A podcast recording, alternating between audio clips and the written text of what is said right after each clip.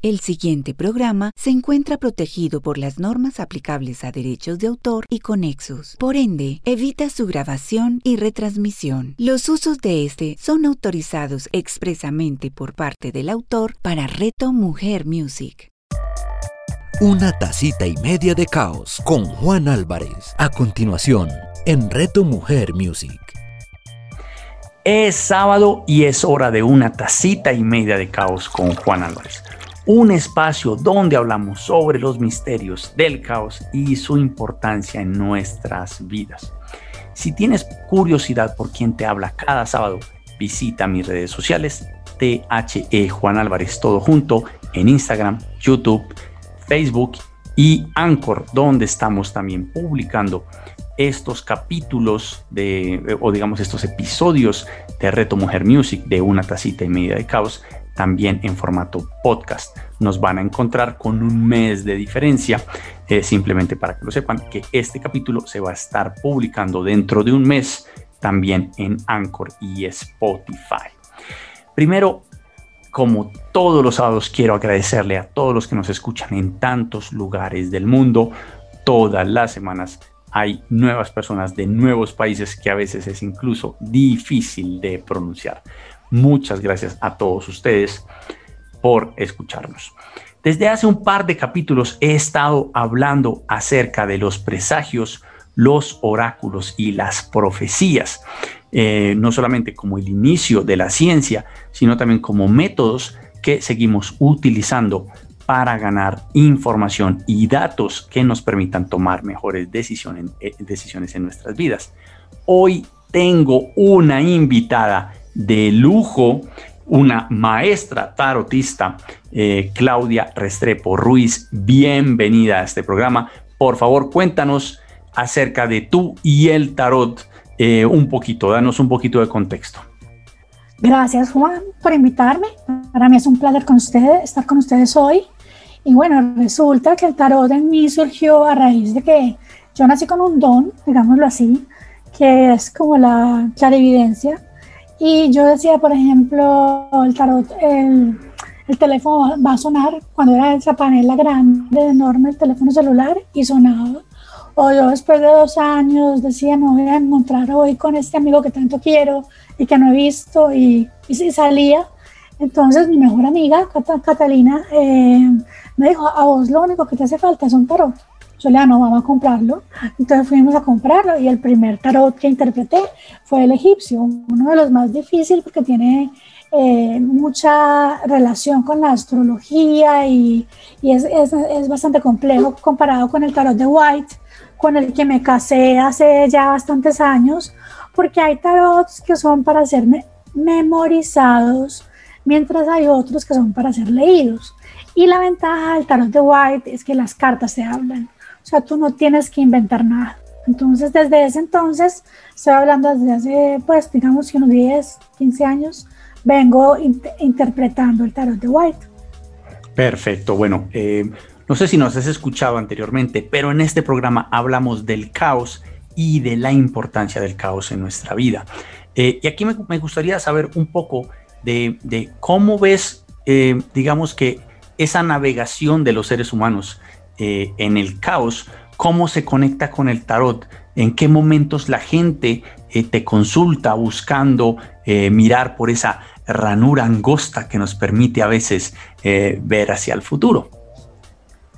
Bueno, es una pregunta muy inteligente y muy interesante porque hay dos, hay dos momentos, ¿cierto? uno es cuando el consultante llega con un grado de confusión y de caos de por sí que quiere resolver.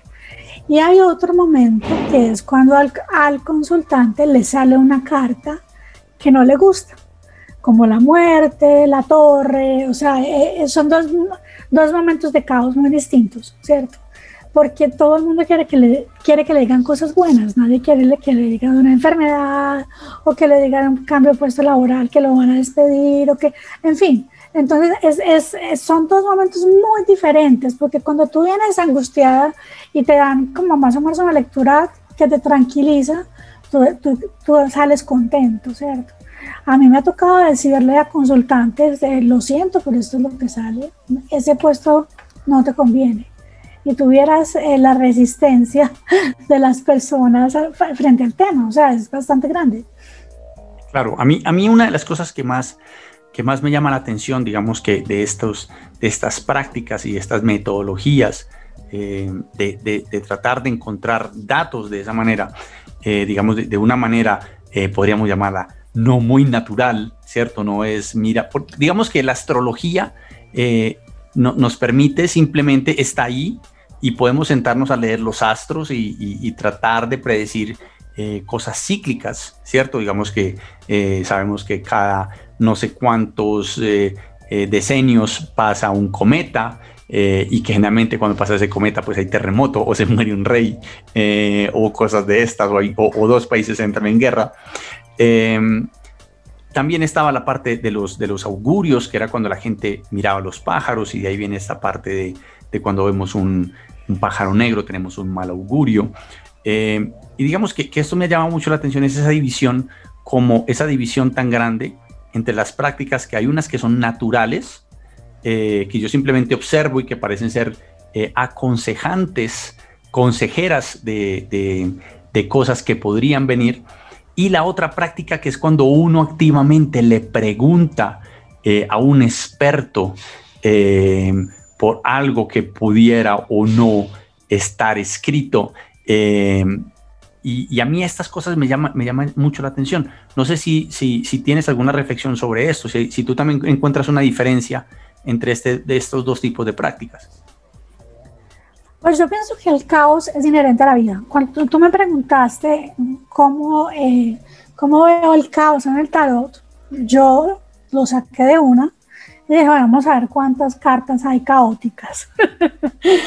Porque es muy particular que en los arcanos mayores, o sea, a la carta voy a ir de entrada a la que le tengo pánico. O sea, la carta de la muerte es una carta bonita, sin embargo, no es la que yo temo. Es una carta bonita porque no tiene os, ¿cierto? Yo no sé cómo poner. No tiene os, ya la os es un invento eh, renacentista no, es de la, de la Inquisición. Antes en el tarot egipcio la voz era hacia abajo, era para cegar el trigo. Pero como los, los, los, ingleses y los franceses remodelaron el tarot de 1700, ellos eh, la incluyeron con, una hoz, que la hoz es bastante fuerte, ¿cierto?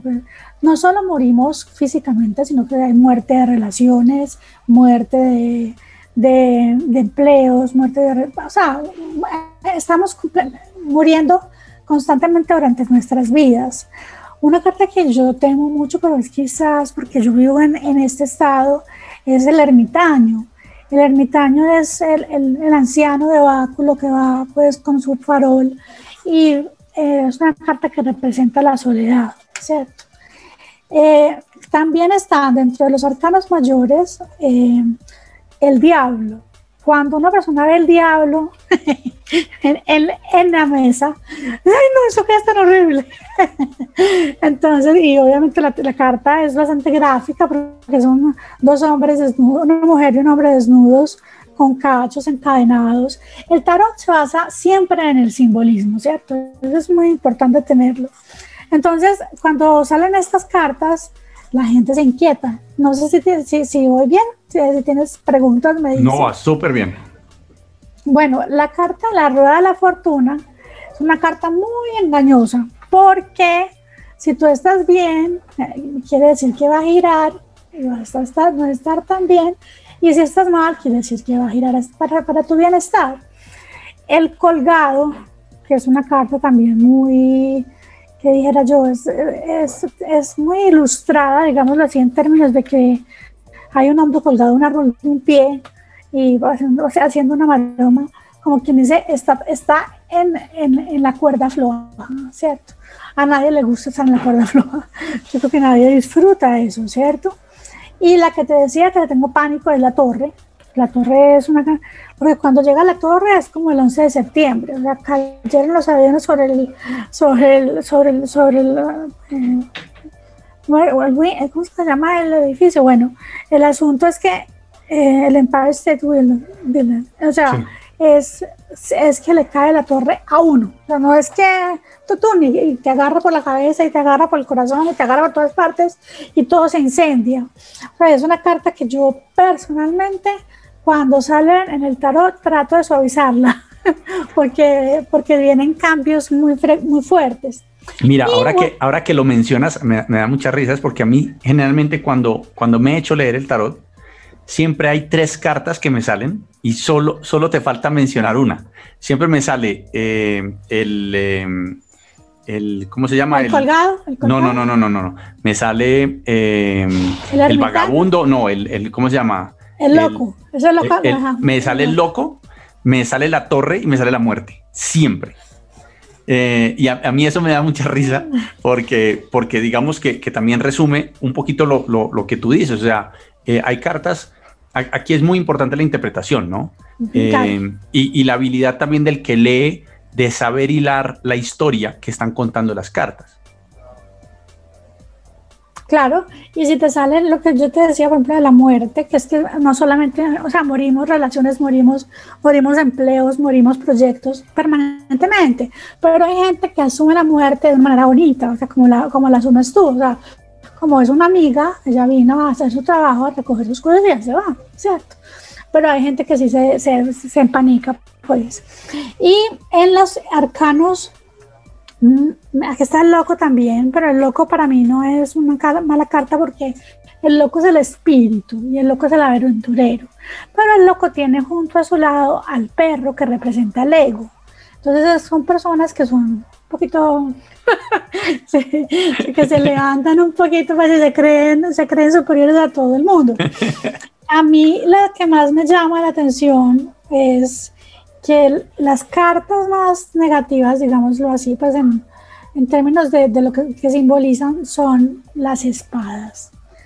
Las espadas representan el aire, representan a los signos de Acuario, Géminis y Libra. Pero si tú te las muestras, mira, tiene, esta tiene un señor acostado en una cama con 10 espadas encima. Esta es una mujer rodeada de espadas con una venda en los ojos. Este es un hombre con la, con la espalda completamente eh, cruzada, un corazón partido y una mujer que tiene dos cartas y no, y no tiene una venda en los ojos. Esto me llamó la atención y te lo confieso, no lo había visto hasta que tú me lo preguntaste. Eh, esto es lo más bonito del tarot, que tú cada vez que lees un tarot, por el motivo que seas, eh, tú te das cuenta de cosas nuevas, ¿cierto? El tarot sigue hablando, o sea, por eso eh, tengo que es un tarot que es para ser eh, leído, porque cuando yo lo cojo con esta intención, mira lo que me arroja. Mientras los oros tienen nada más una carta, una carta que es negativa, digámoslo así, que es de, enfermedad, y los bastos tiene eh, también un poquito, tiene, tiene, tiene, tiene tres y las copas tiene cuatro. Es decir, de, dificultad, de momentos caóticos, digámoslo así. Pero es muy bueno que salga el caos en el tarot. Y digo que es muy bueno porque te permite esclarecer qué es lo verdaderamente caótico, el caos o tu relación, o tu pues, relación con él. Claro, totalmente de acuerdo. ¿no? Me, me, encanta eso que acabas de, de, tomar el tarot y dividirlo como en, cartas caóticas y no, y no tan caóticas.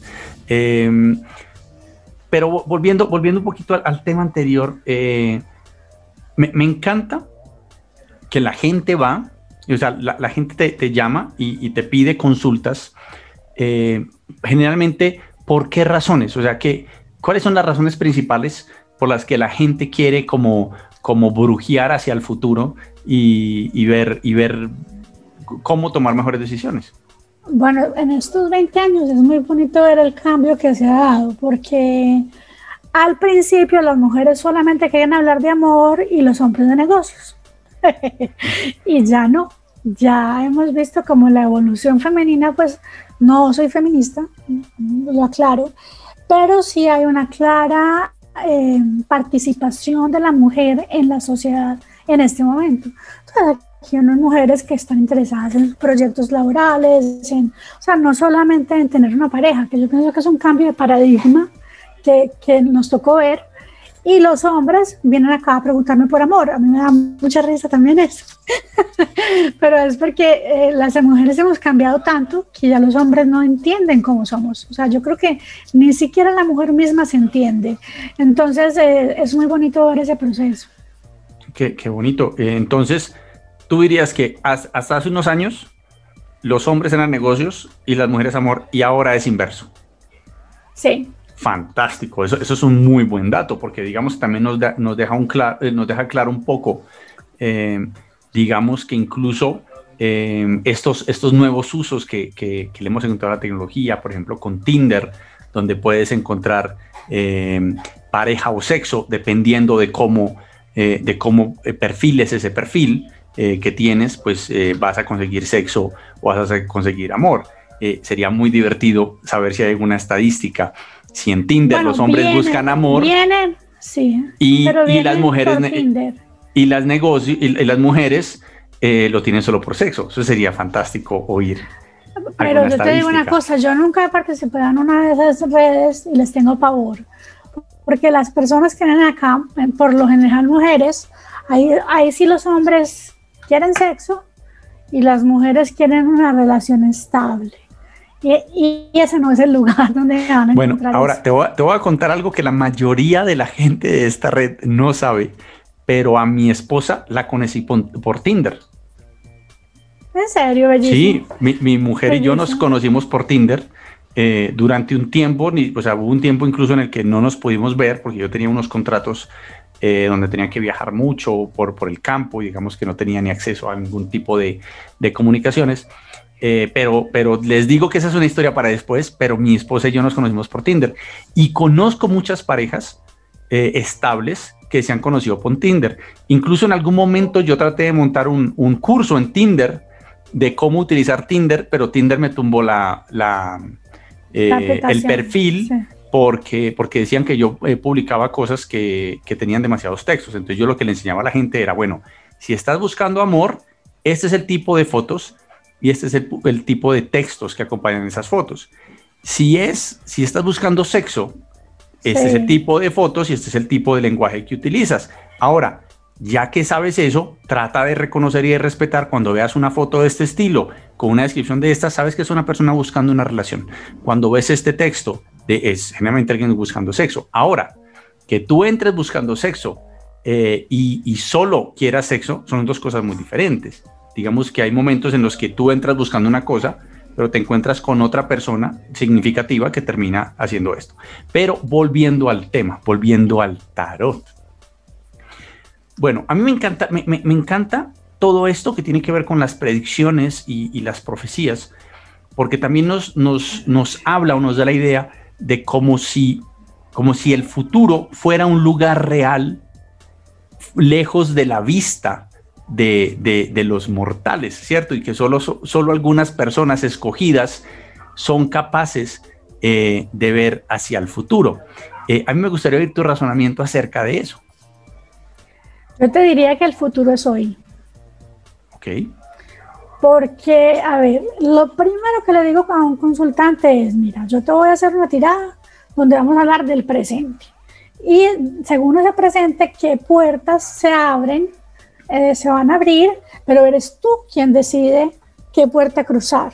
Yo no puedo cruzar por ti. O sea, el libre albedrío está completamente abierto y no soy yo para que quien diga qué puerta debes cruzar y cómo y cuándo.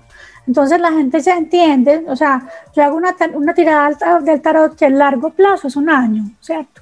Antes de eso, antes de eso me parece que es una osadía, pues una, una necedad intentar, em, intentar, mira, o sea, se puede, se puede, y yo de hecho lo he hecho, a mi tía, por ejemplo, le, le, le vaticiné eh, la muerte de su esposo que tenía Alzheimer para septiembre y se murió el 26 de septiembre hace algunos años, que lo más difícil del tarot es el tiempo, porque en estas esferas, digámoslo así, o sea, estamos como en, sí, como en, unas esferas o como unas dimensiones, y, y, las dimensiones por las cuales nos llegan los mensajes son muy, muy diferentes, o sea, son, son, muy, son muy difíciles de concretar, si, si me entiendes, ¿cierto? Entonces, eh, eh, por ejemplo, ¿que ¿cuánto tiempo me demoro tal cosa? Yo, ah, yo trato, de, según la carta que me salga, de, ser lo más asertiva posible, pero es de las cosas más difíciles de, de vaticinar en un tarot, el tiempo de las cosas.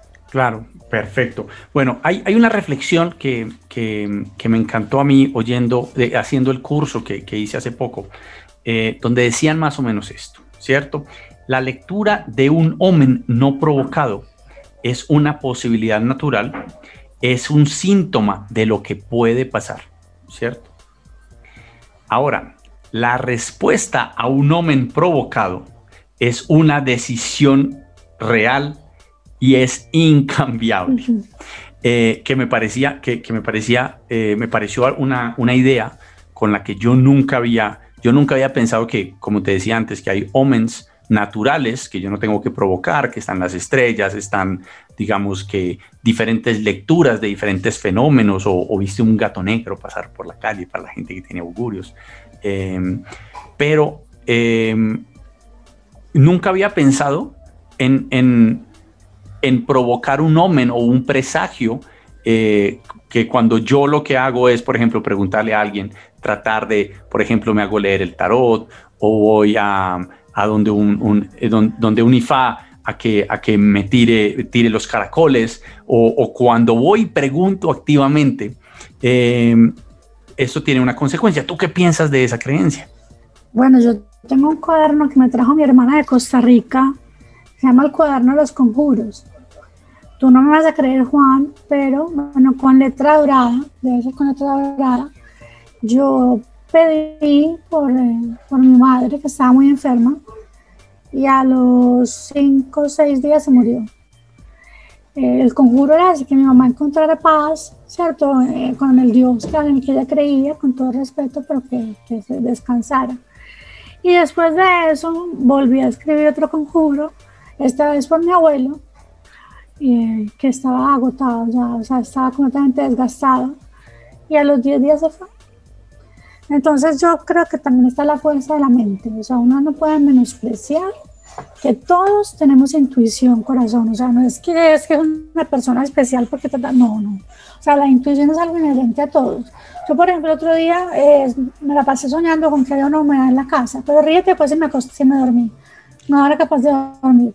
Y cuando me levanté, llaman, dice, doña Claudia, para llevar el, señor del 903 que hay una humedad. Corre en la nevera y ahí está la humedad.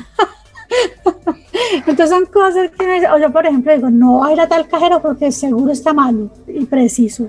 Claro, yo, yo, pienso, yo pienso que hay algo de lo que yo también he hablado mucho en este programa sí. y es el poder de la palabra. Ahora, entendiendo la palabra, no solo como la que hablo, sino con la palabra que también pienso, con la palabra con la que imagino, eh, donde, donde en realidad digamos que ahí reside la magia humana, porque no solamente en el momento en que formulamos una idea con palabras, esa idea pasa de no existir a un día terminar existiendo, ¿cierto? Por ejemplo, estoy seguro que en algún momento eh, algún hombre de las cavernas, cuando éramos un poquito más animales que humanos, entró a una caverna y dijo, qué bueno sería que yo hundiera una piedra eh, y, el sol entrara a esta caverna, ¿cierto? Para ahora, para todos nosotros, abrir la puerta, buscar, buscar el enchufe y hundirlo y que aparezca la luz dentro de un lugar oscuro es algo natural, ¿cierto?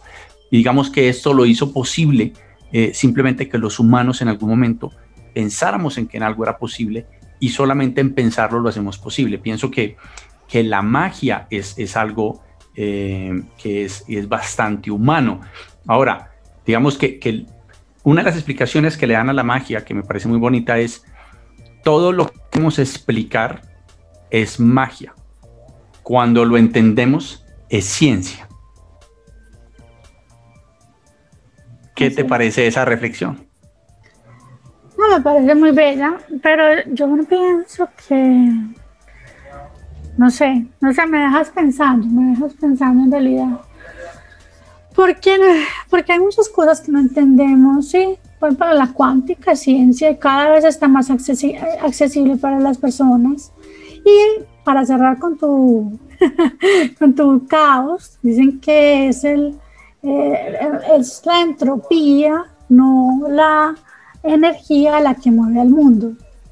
Es una frase de Carlos Rovelli, que es un experto físico, un experto en cuántica, y dice que tú pones en un contenedor algo de energía, se va a quedar ahí quieto. Cuando si tú le metes entropía, eso empieza a disparar para todos los lados, y, y, en eso vivimos, así somos. El, el, universo es entrópico, el universo no es energético simplemente. Eh, la energía sí, cada uno maneja su energía personal, individual, lo que sea, o familiar, pero eh, en la esencia de todo es la entropía. Bueno, y hablando de eso, eh, a mí me gustaría citar a uno de mis escritores favoritos que se llama Neil Gaiman, no sé si lo conoces. Eh, es un escritor de, fantasía y, mucho de magia. Él tiene una frase, una frase que dice, la ciencia es una forma de hablar del universo con palabras que lo ligan a una realidad común. La magia es un método de hablarle al universo con palabras que no puede ignorar, ¿cierto? Y a mí esta frase me parece poderosísima, eh, porque digamos que se ata un poquito con eso que te decía, o sea, cuando no entendemos las cosas, las llamamos magia. Cuando ya tienen un lenguaje común con el que podemos describirlas, pues las llamamos ciencia. Yo, por ejemplo, siempre hablo de, de Isaac Newton, que generalmente lo llaman el primer gran científico, ¿cierto? Para mí, en realidad, es el último gran mago, porque fue con él se acabó la magia y pensemos que él, leía el tarot, él era astrólogo, o sea, no astrónomo, astrólogo, eh, le encantaba eh, estudiar las predicciones que había en la Biblia, eh, era alquimista, ¿cierto? Él estaba todo el tiempo con las ciencias oscuras, digamos que gracias a las ciencias oscuras, cuando vio unos patrones que, que se podían demostrar y repetir, digamos que pudo pasar teorías que llevaron la magia hacia la ciencia, lo que llamábamos antes magia, él fue capaz de volverlo a replicar. Eh, y, esta parte a mí me parece súper bonita, eh, porque digamos que cuando he visto las lecturas del tarot, pues en realidad no se me parece, no me parece muy diferente eh, a, a, la conversación que puedes tener con, a veces con un psicólogo, con un terapeuta, eh, que te está acompañando, en el que tú pones tus problemas y simplemente te sirven como, como pared de racquetball para que la pelota rebote y, y tú empieces a encontrar las preguntas que te debes hacer para encontrar las respuestas que necesitas. ¿Tú qué opinas de esto? Yo creo que de todo lo que dices, lo más sabio es la palabra tiene poder. Entonces, de pensamiento a palabra, tú haces una, una acción y la palabra al efecto, que es su reacción, ¿cierto? Eh, está, en, eso está todo, en saber pensar, en saber, saber, pensar y hacerlo con, o sea, tú, por ejemplo, tienes, eres un ejemplo de persona que, que vive feliz con, con, como es, que da lo mejor de sí todo momento, nunca en tu vida te he alterado. O sea, es una persona que sabe pensar. Entonces, una persona que sabe pensar, sabe decir, ¿cierto? Y si sabe decir, sabe actuar. Entonces, en, gran medida, eh, la magia, tú te conviertes en la magia, básicamente. Qué, oye, qué, qué, bonito. Voy a, tomar, voy a tomar esas palabras como un cumplido. Eh, a, mí, a mí me parece, eh, me, me, encanta, digamos, que, que la gente busque, busque este tipo de servicios, porque creo que también eh, una de las partes que, a mí más me encanta, digamos que, que del tarot, del I Ching, de tantas diferentes maneras como de, tratar de, encontrar conceptos grandes eh, que, puedan ayudarme a guiarme en mi vida, es la interacción social, ¿cierto? Es eh, tener el tiempo de sentarme con alguien que está dispuesto a escuchar mis problemas y de alguna manera activamente ayudarme a encontrar soluciones. Eh, creo que en, el tiempo en que nos tocó vivir a nosotros, eh, el tiempo que tú le puedas y que, tú le, otorgues a otras personas es, digamos, que el acto de, intimidad más grande y que hay en el mundo en este momento, ¿cierto? Porque digamos que sexo consigues en Tinder. Ahora, que alguien te dé tiempo de calidad para escucharte y proponerte soluciones, esto sí es, en realidad, es, es, es un acto íntimo. ¿O tú qué piensas de esto?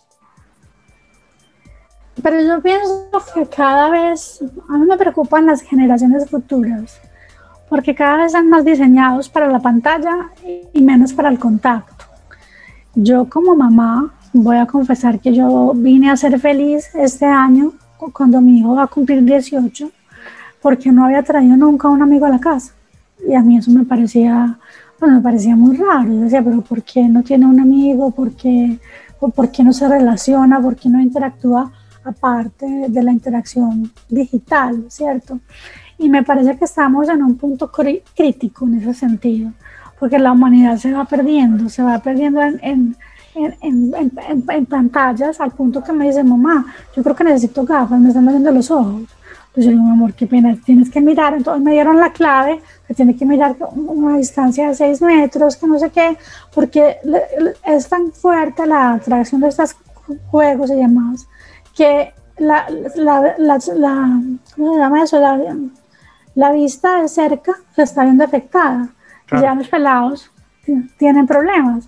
Pero no solo eso, solo que, que, a ellos no les tocó como nosotros, pues ir a una fiesta de 15, bailar, pues, tantas cosas tan sutiles pero tan importantes en, en, el, en, el, sentido humano. A mí básicamente me preocupan las generaciones futuras. Es lo que me, preocupa porque no a, mí me parece, eh, un amigo hacía, hacía una, una, reflexión muy bonita hace unos, hace unos meses que me decía, Juan, la última generación que necesitó aprender a seducir fue la nuestra. Eh, ahora tú simplemente puedes encontrar una pareja eh, por redes sociales, mientras que a nosotros nos tocaba aprendernos la chica en qué bus se montaba, eh, irse a tratar de parar en la esquina donde la chica estaba, saber con quién andaba, ver cómo eh, eh, era uno capaz de mostrar el interés de una manera asertiva, que lo hacía uno muy pocas veces, realmente uno era realmente torpe, porque, porque digamos que no había forma de, de, saber, o sea, no, no había una forma de hacer como como una investigación de cuáles son sus gustos, como mucha gente hace ahora que conoce a alguien y se mete en sus redes sociales y mira qué le gusta, qué libros, qué películas. Eh, en esa época te tocaba hacer investigación primaria de campo y, empezar a ver quiénes eran los amigos, preguntar, pero sin que la otra se entere. Y sin, textear y sin, sin tomar selfies a toda, a toda hora. Es, es, estamos en, una, en la tercera, cuarta revolución industrial. Daniel Casani es un, es un eh, filósofo español, catalán, que dice que incluso algo muy interesante, dice que eh, el lugar donde nacemos nos condiciona, pero no nos determina. O sea, esto quiere decir que tú puedes nacer en cualquier, en cualquier barrio y ser después el, mayor boomer que, que, se haya visto. O sea, en términos de oportunidades, sí es una buena época para, pues para, para los pelados que la cogen con fuerza, les va a ir supremamente bien pero me sigue preocupando las relaciones humanas, el hecho de que ya nadie quiere tener hijos. Obviamente no nos caben más hijos en el planeta, pero que, no, que cada vez dilatan más la de casarse. O sea, es, viene a ser como una, un efecto no, digámoslo así. Bueno, yo, yo pienso que eso es, eso es una discusión muy diferente. Creo que, que hay discusiones para diferentes programas. Uno, los videojuegos que son espectaculares, que son capaces de hacernos sentar horas y días enteros al frente, que son fantásticos, pero eso podríamos ah. hablar otro día. Tenemos el otro tema que es eh, la parte de, de, las relaciones humanas en un mundo digital. Eh, creo que nosotros lo tuvimos muy fácil, tuvimos, digamos, un servicio técnico, todos nuestros padres tuvieron una vida social y por eso nos enseñaron las reglas. Ahora nosotros no le podemos enseñar a los chicos eh, reglas sociales en Internet porque muchos de nosotros a veces eh, tienen problemas con ciertas aplicaciones. Yo, por ejemplo, nunca supe Snapchat para qué servía más que para mandar fotos íntimas y que se borraran automáticamente. O sea, creo que, hay, redes sociales en que, nos dejaron atrás y la lógica está un poquito diferente, pero yo creo que ahí también tenemos que verlo, no porque sean dañinas, sino que no existe servicio técnico que le podamos dar a nuestros hijos porque también son igualmente nuevas para nosotras y, eh, para nosotros. Y eso sí es algo realmente novedoso en nuestra sociedad. Y había un tercer tema que tocaste ahí que me, que me encantó eh, pero que se me pasó en este momento porque tengo la cabeza como reblandecida, porque tengo un vecino que está, le dio por taladrar, eh, siempre que voy a grabar el programa, eh, taladra. O sea, es, es, es, como si tuviera el tarot y dijera, ¿a qué horas Juan va a, a grabar su programa? Saquemos el taladro a esa hora. En, en, este programa lo que hay son muchísimos temas. a mí me gustaría, uno, si la gente quiere que, tú le leas el tarot, si quieren tener tus servicios, ¿cómo te pueden contactar? ¿Dónde te encuentran? Me encuentran en, en Instagram como el tarot violeta, todo en minúscula. Y ya ahí, de ahí, o, mi, número también, si quieres, pues es de WhatsApp, es 315 726 5118. Perfecto. Y entonces te pueden simplemente escribir y, y, la sesión es virtual, es presencial. Eh, ¿Cómo son tus sesiones? Bueno, en este momento están siendo virtuales, obviamente por la pandemia. Eh, básicamente, pues cobro una tarifa, les doy una cuenta de banco, me, me, consignan, me envían el comprobante y, concretamos la cita de una hora. a veces se va más, a veces sea menos, depende del consultante, porque hay gente que viene muy decidida. Es impresionante la diferencia, cómo somos distintos. Hay gente que viene, la tiene clara. O sea, yo vengo a preguntar esto. hay gente que quiere, que quiere alargar, quiere saber, más, quiere. Bueno, y ya, y yo les entrego, yo les voy, les entrego una fotografía donde sale la, el tarot, pues de la, de la, de la gran pirámide de Giza que yo la aplico en, todavía desde eso me quedó del tarot egipcio y que es para mí la pirámide temporal y la que más aplica para el tarot. Perfecto, entonces te, pueden contactar por WhatsApp, ya tienen su número, y te pueden contactar también eh, por Instagram. Perfecto, oye, de verdad, muchas gracias por haber venido, me encantó tenerte aquí. Eh, a mí todo esto de de, las predicciones, de los omens y, de las profecías me parece súper interesante. Incluso estoy en este momento aprendiendo a leer el café turco, que en realidad no es turco, sino de, Yemen, pero digamos que como storytelling me gusta el ejercicio de, aprender a reconocer em, eh, formas y figuras en, el ripio del café, que hay que hacerlo de una manera especial, no se puede hacer de cualquier manera. Em, y simplemente contar una historia pensando también en la taza eh, separada en diferentes cuadrantes. Es una cosa realmente interesante. Ya te estaré contando más y seguramente te estaré invitando para que hablemos de ese tema. Maravilloso, me parece supremamente interesante. Gracias, Juan. De nada, señorita. Bueno, esto fue todo por mí esta semana. Espero les haya gustado. Recuerden que recibo preguntas por mis redes sociales o por la página de Reto Mujer en Facebook. También pueden poner ahora retomujer.com y van a llegar a la nueva página de Reto Mujer.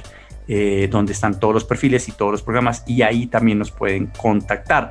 Eh, también pueden encontrar eh, en la página de Reto Mujer Music el enlace a mi WhatsApp.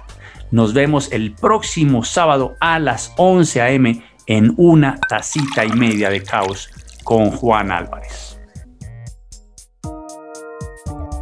Una tacita y media de caos con Juan Álvarez. Escúchalo todos los sábados a las 11 de la mañana, con repetición a las 8 de la noche, solo en Reto Mujer Music.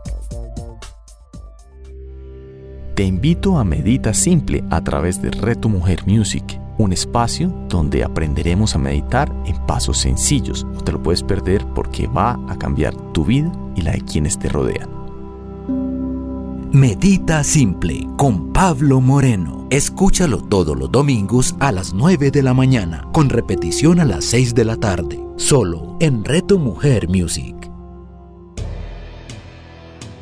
¿Sabías que la aromaterapia existe desde hace más de 2000 años? Soy Claudia Carreño de Mi Esencia Vital y voy a compartirte un saber milenario de aromas y mezclas Aprende los secretos de los aceites esenciales y conviértete en el alquimista de los aromas acá, en el Tratado de las Pociones. Claudia Carreño, escúchala todos los domingos a las 11 de la mañana, con repetición a las 8 de la noche, solo en Reto Mujer Music.